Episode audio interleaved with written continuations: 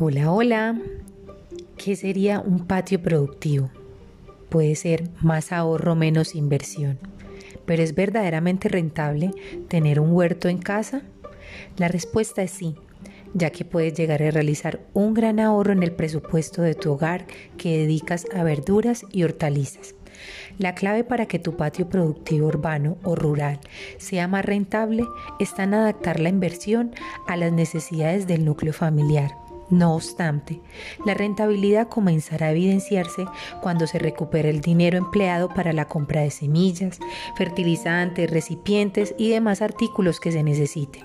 En el corto plazo son varios los gastos que tendrás que asumir, pero a medio y largo plazo estos costos descenderán.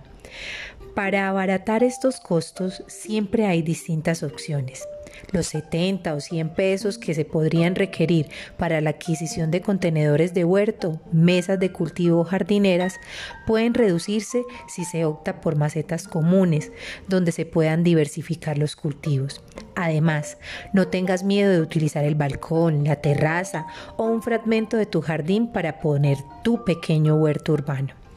Con ello disminuirás gastos, ya que es un espacio que tienes disponible y le darás un verdor envidiable a tu estancia.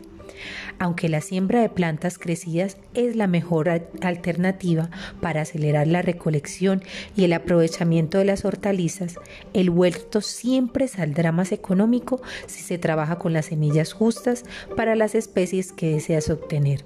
Lo ideal es utilizar semilleros para que germinen constantemente y puedas garantizar la existencia de matas que sustituyan las que vas consumiendo.